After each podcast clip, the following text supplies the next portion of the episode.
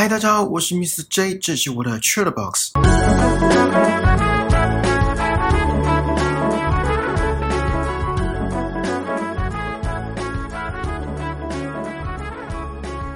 大家端午连假过得如何？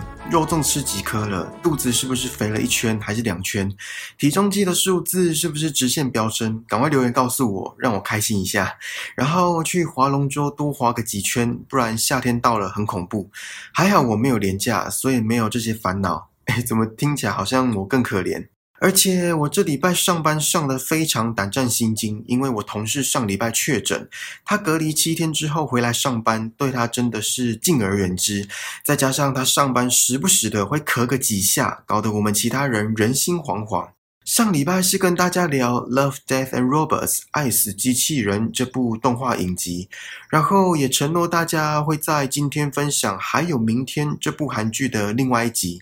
上上礼拜是跟大家聊第六集，也就是老爷爷那集，不知道大家有没有去看？看过的听众有跟我一样泪腺溃体的吗？如果有的话，你们溃体的点又在哪？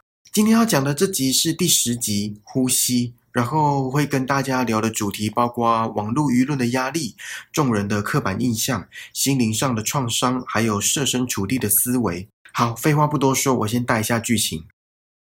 影片一开始是危机管理组三个人在一间咖啡厅讨论下一个要处理的案件，对象是一对异卵双胞胎的兄妹，妹妹很不幸的成为性侵受害者，而这一切都发生在这一对兄妹跟各自的朋友出去喝酒的那天晚上。妹妹比哥哥先散会，起初哥哥没答应妹妹的要求陪她回家，就这样妹妹遇害了。事发之后，加害者只被判了两年徒刑，被害者父母决定继续上诉。而这次聚恋扮成检察官要帮助妹妹，殊不知妹妹不领情，还要身旁的人不再示威抗议，也不要再上诉，只求当一个沉默的受害者，不想再让更多的人知道这件事，也不想让传闻毁了他的人生。与此同时，加害者继续逍遥法外，过着一如往昔的生活，而受害者妹妹却躺在医院病床上，时不时的被梦魇侵扰，无助的任凭昔日的伤害折磨自己，活在永不见天日的阴影当中，甚至开始责怪自己，认为这些遭遇都是因为自己而起，为了摆脱一切而开始自残。让疼痛暂时把自己脱离充满恐惧的巨大阴霾。更不幸的是，妹妹的家人们在事发后的第一时间，居然是责怪她。这举动造成的莫大伤害，让少了依靠的她更想寻短。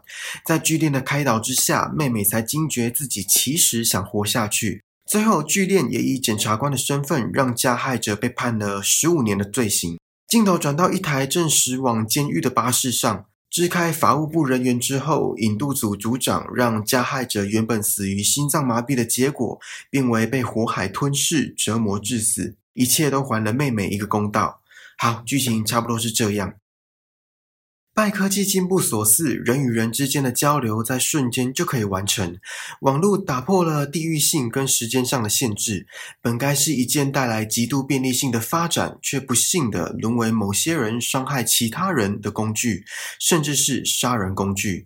现代网络舆论猖獗，键盘杀手为数不少。除了公众人物之外，就连受害者也可能要被迫接受这些网络声音无情又残酷的攻击。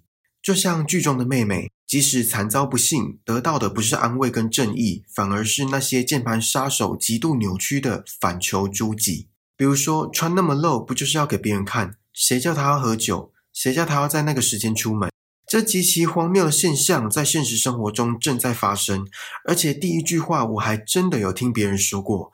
这看似永远不会停止的庞大舆论压力，久而久之，在心智不稳以及被言论攻击淹没的情况下，受害者也会误以为自己有错在先，甚至会认为这全然是自己的责任，开始自我检讨。讽刺的是，有权有势的加害者依旧逍遥法外，过着像是什么都没发生一样的生活。而加害者的辩护律师对着妹妹说了一句千夫所指的话，他说：“就算你是女人，要是你真心反抗，对方也不可能强迫你。”这句话可以回呛的点太多了。第一，不管性别是什么，都有可能遭遇这种不测，只是在比例上有所差别。或者更正确的说，在这些所谓浮上台面的案例，在比例上有所差别。因为世俗的刻板印象跟固有的思维框架实在难以改变。第二，他把整件事情归咎于受害者，只要受害者真心反抗，这件事就不会发生。不善于独立思考的人，就很容易被这种荒谬的言论带着走。第三，就是因为对方强迫了，才会有这种不幸。回归到性别，女性在生理上的发展力气本来就小于男性，所以真心反抗不等同于成功反抗。除了加害者辩护律师的荒唐言论，就连刚刚说的众人刻板印象也可以是一把利刃。在剧中，加害者是医学生，那医学生给人的印象是什么？是会读书，是人品好，还是家境优渥？这些都因人而异。可是不管是什么印象，普遍都是会给人好的、正面的评价。就像剧中说的，医学生没必要随便性侵路人。这句话是不是听起来也十分荒唐？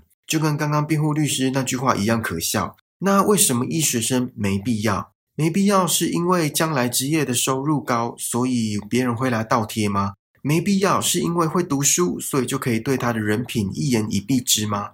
我们再换个角度去想，说出“医学生没必要随便性行路人”这句话的人，是不是也间接的承认，他们认为那些所谓的外在条件比性格本身更重要？因为高收入，所以能够为所欲为；因为权势在手，所以能够把自义扭曲为正义。当然，我这里不是说一个人的收入就不需要考虑，而是医学生没必要随便性侵路人这句话的偏颇程度，实在令人却步。那在现实生活中有没有类似的情况？可能有，只是没那么夸张。不知道大家有没有听过长辈在跟晚辈讨论结婚对象的对话？这边就先假设结婚对象是一位医师好了，跟剧中角色设定一样，长辈都会问说：啊，对方是做什么的？哦，医生哦，很好呢，你嫁得很好。然后呢，没有然后了，对话结束，仅凭职业就论断一个人，或者也可以说仅凭收入就论断一个人。我不是说医师就人品差，而是职业跟人品往往是两回事。在剧中，妹妹的家人们在事发后的第一时间，居然是责怪她自己最亲爱的人，以为自己最坚实的后盾，在受伤后没有支持，反而是责怪，让口口声声说为她好的话语都丧失了说服力。刚刚讲到，受害者在庞大的舆论压力之下，会误以为整个事件是自己的责任。很多人遭遇挫折，一开始都是先做责任归属，而不是处理情绪或是处理问题，仿佛责任归咎完，一切都可以妥当，一切都可以完好如初。不知道你们有没有看过《驱魔面馆》？有一幕是男主角经历了，呃，我没记错的话，应该是经历一场意外。确切的剧情我没有记得很清楚，反正就是男主角回到家之后，他的爷爷问他身体有没有怎样，男主角回说没有，然后爷爷再问那心里面呢有没有受伤？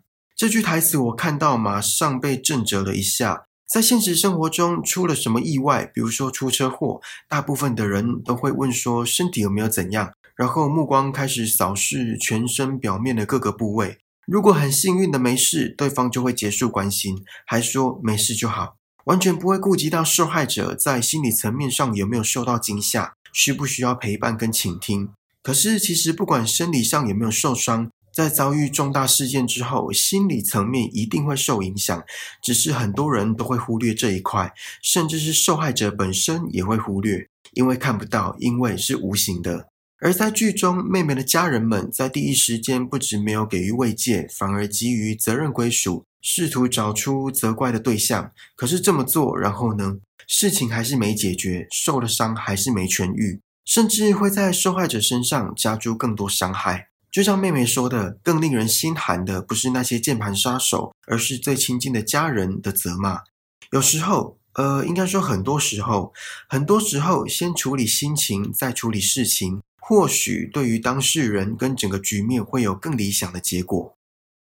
在剧中后半段，剧恋在法庭上以检察官的身份说：“如果被害者是你们的孩子，你们还能说出那种话吗？”酒驾一直是千夫所指的行为，而这些触犯众怒、心存侥幸的行为，很多时候都没有得到应有的制裁。之前在网络上看到，在一则被判的太轻的新闻下，有网友留言说：“如果受害者是法官的小孩，那这判刑就会不一样了。”这中肯的言论获得不少其他网友的认同，相信大家也都这么想。设身处地的思维一直没办法落实在社会的各个层面上，把兰格伊纳西北料也一直升值于某些长期住在象牙塔里的人。而据电那句话：“如果被害者是你们的孩子，你们还能说出那种话吗？”往往能够堵住那些人的嘴。可是讽刺的是，就算堵住了，然后呢？没有然后，依旧没有任何改变。这一集描述妹妹从无底的绝望深渊中爬起来的心路历程，也揭开了人性的一些黑暗面。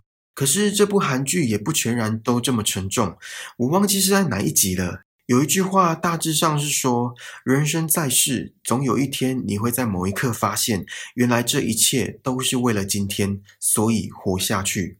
剧中的危机管理组每一集都在拯救试图自我了结生命的人，而这些人都已经被绝望、焦虑、挫败等等各种现实打击所吞噬。我们没办法预见未来，也很常在人生中迷惘。这句话的最后三个字“活下去”，言简意赅，可是背后却蕴藏着莫大的坚强信念。好啦，这次的 c h a t Box 就到这里了。我希望你还喜欢今天的内容，请记得帮我订阅这个节目，然后打新评分、留言，并且分享给身边可能对《还有明天》这部韩剧感兴趣的朋友。更重要的是，此时此刻在听 Podcast 里，在听我说话的你，让我们一起把人生过得更精彩吧。我们下次见，拜拜。